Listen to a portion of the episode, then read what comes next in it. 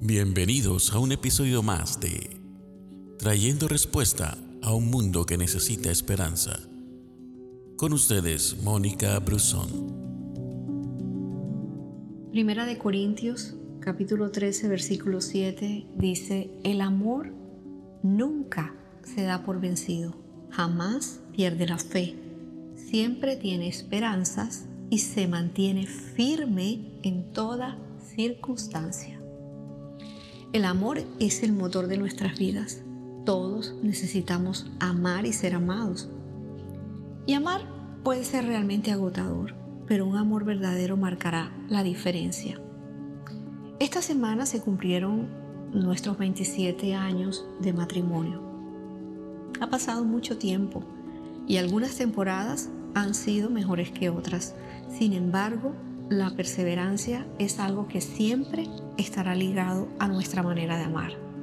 Ha sido toda una experiencia donde cada uno se ha esforzado por mirar lo bueno del otro.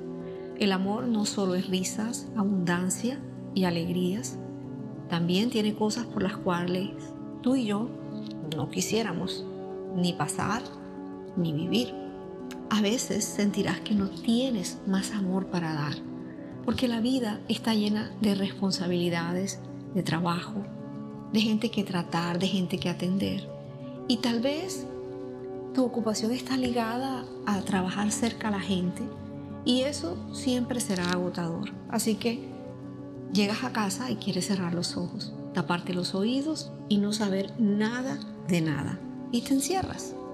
O tal vez llegas a casa y te encuentras con otro tipo de amor el amor egoísta, el amor exigente, que todo lo quiere para sí, pero no entrega nada.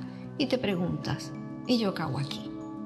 Es una pregunta natural y humana, pero no está basada en lo que Dios quiere que tú y yo vivamos. El amor nunca se da por vencido, recuérdalo, jamás pierde la fe, siempre tiene esperanzas y se mantiene firme en toda circunstancia. El amor no se rinde. ¿Cómo puedes tener esa clase de amor que resiste, persiste e insiste por otra persona? Debes abastecerte día a día. Y una de las formas en que Dios me ayuda a abastecerme es mirando a la distancia lo que mi esposo hace o lo que mis hijas hacen. Me detengo a observarlos y a medida que lo hago empiezo a ver en ellos todo lo bueno que tienen. Y allí todas aquellas cosas que se han levantado para obstaculizar nuestra relación o para hacerme sentir mal, se caen. Esa es mi manera de ver la bondad de Dios. Esa es mi manera de reabastecerme. Cuando los miro a ellos, veo el gran amor de Jesús en mi vida. Él me amó primero y de qué manera.